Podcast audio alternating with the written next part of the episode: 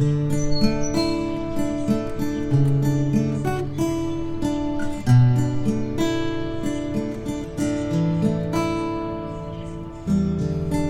家好，我是德艺双馨的金婶儿，就是年底发双薪的时候才得意的金婶儿。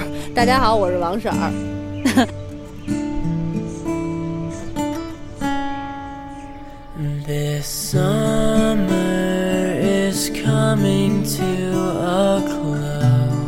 我们在家乐待了半天之后呢，直接转战米瑞莎去了。对，嘉乐和米瑞莎其实离得特别近，差不多我们坐突突也就三十呃三十分钟到四十分钟就到了。而且我们这次又选了一个特别奇怪的这种民宿，其实它是在一个有点像就那种小村对对对。然后一开始进去的时候，其实有点害怕，因为也看没有没有没有什么熟人。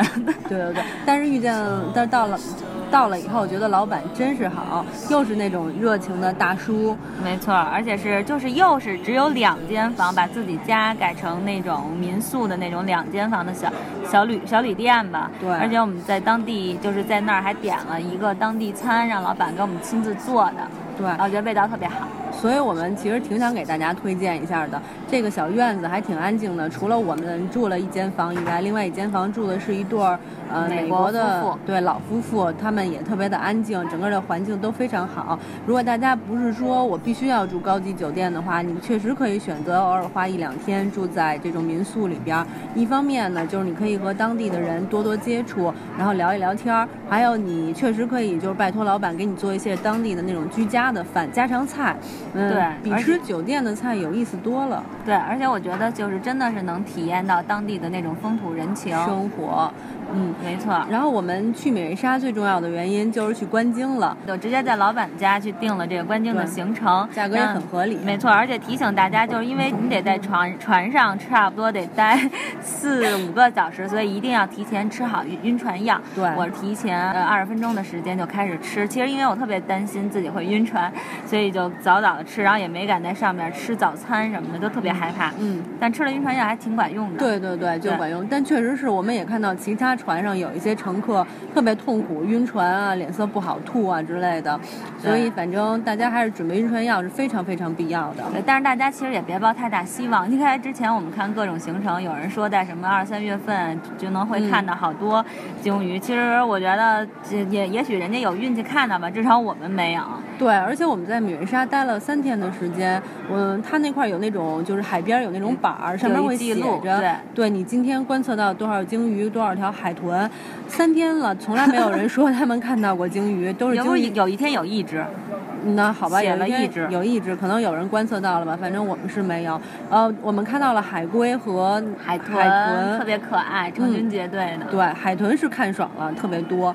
剩下在在船上四五个小时在追鲸鱼的这种过程中，除了看海豚，我们就是睡觉，睡觉。因为船特别摇摇晃晃，特别舒服，可能就感觉像在摇篮里，然后还有温暖的阳光。对，四四仰八叉的就在那儿睡，然后那个船长醒了之后，那个不是我醒啊了不，就我在船长醒了之后，对，就是我们在船上睡啊睡啊，然后中途忽然醒了一下，然后船长看了我一眼，说没关系，你接着睡，没事儿。最主要我们睡那姿势特别像像猫那种四仰八躺叉，着对特别散德性。我觉得哎呀，完了，全都丢脸到国外去了。对，给国人丢脸了这次，但是真是挺舒服的。虽然我们这次没看到鲸鱼，有一点点小失望，可是我们觉得就是出海的这次经历还是挺有意思的。对，然后第二天我们就安排浮潜去了。其实我们当时因为之前玩过深潜，所以呢就觉得浮潜应该挺简单的，但是其实也不是那么回事儿。对，然后你还是就是得游泳技术好一点，像我们这种游泳技术挺差的人，我们还是穿上救生衣。但你穿上救生衣，实际上你下不去太深。对，你就只能浮在上面。如果你稍微想潜下去看一下，比如说珊瑚缝里的螃那个 螃蟹螃蟹啊之类的鱼，对，你是其实是下不去的。而且我们那个浮潜的，就跟我们一起的那个人，还一直那个按着那个王婶的脑袋往下压。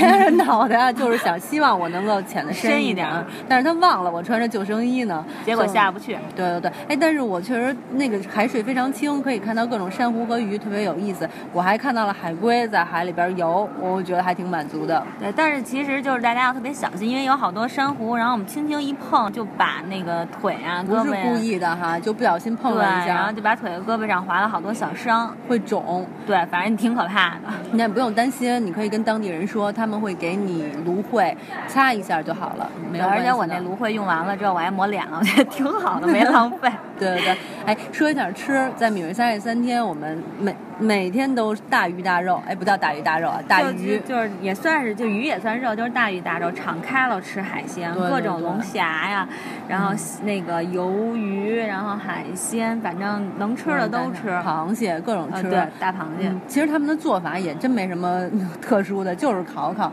但是架不住人家的那个海鲜新鲜啊，好吃不贵，嗯、就觉得还挺值的。大家他们都配餐都是一样的，薯条加点儿那个生菜，就是西红柿什么的。对对对对，基本上都是这样。但是我们三天其实都去的是同一家，跟那边的大叔特别熟，然后大叔都恨不得说来中国、来找我们玩儿，到时候有机会。对对对，哦对了，就是在我们在坐船的过程中，跟那个船长聊天的时候，他曾经跟我们说，就是又说到那个斯里兰卡环保的问题了。斯里兰卡的那些海，它是分区域的，有一些区域可以用网，有一些区域不能用网，有一些区域连船都不能进。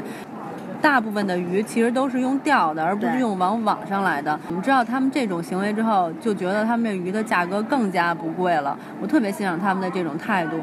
对对对，对了，还有一件事儿就是，我们也是关于环保的话题。我们吃完了晚饭，曾经在海滩上散步的时候，碰到了一只海龟，它特别可爱。它好像是看到了海岸岸沙滩上的那个灯光，然后它就爬上来，想要在沙滩上产卵，结果发现人太多，它又爬回去了。然后在这种过程中啊，就一只海龟爬过来。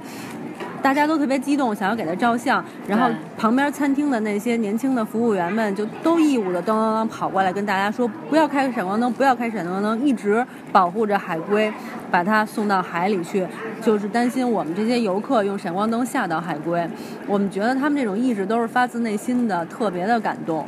我要讲这故事，我肯定就是说，我觉得海龟看到他前世的情人爬上来看一眼之后，因为正好是一个老外跟他说 “Go back to sea”，然后他就立马转头回去了。啊，是是是，他真的是很可爱，他哆哆哆爬到一个老外的脚底下，然后老外跟他说去海里，然后他就又转过头，就真的回到海里去了。对，然后就特别可爱，嗯。但是确实是，然后我觉得这是就是当地人的那个环保意识，真的我们从很多小骨事上对都能够看出来。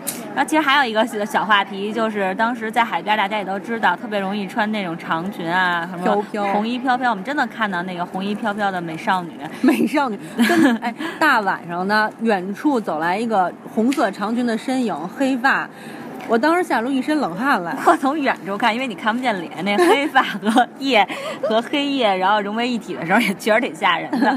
其实我觉得，就是你可能 白天穿着还行，但是真的，我们还看到一一个那个美少女啊，也穿的是白的长裙，但是大家知道啊，其实海海边那沙滩那白连衣裙底下全部都是黑泥。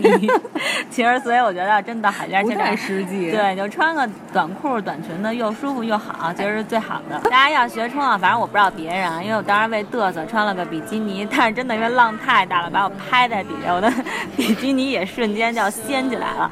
所以我觉得大家只，反正我要下回要学冲浪或者在浪里头玩，我就打算穿上特别那个连体泳衣或者特别舒服的那种运动式的那种那种泳衣，这样的话以免走光。毕竟不像外国人那么的那个开放，对吧？毕竟也都到婶儿的年龄了，就别作了。OK。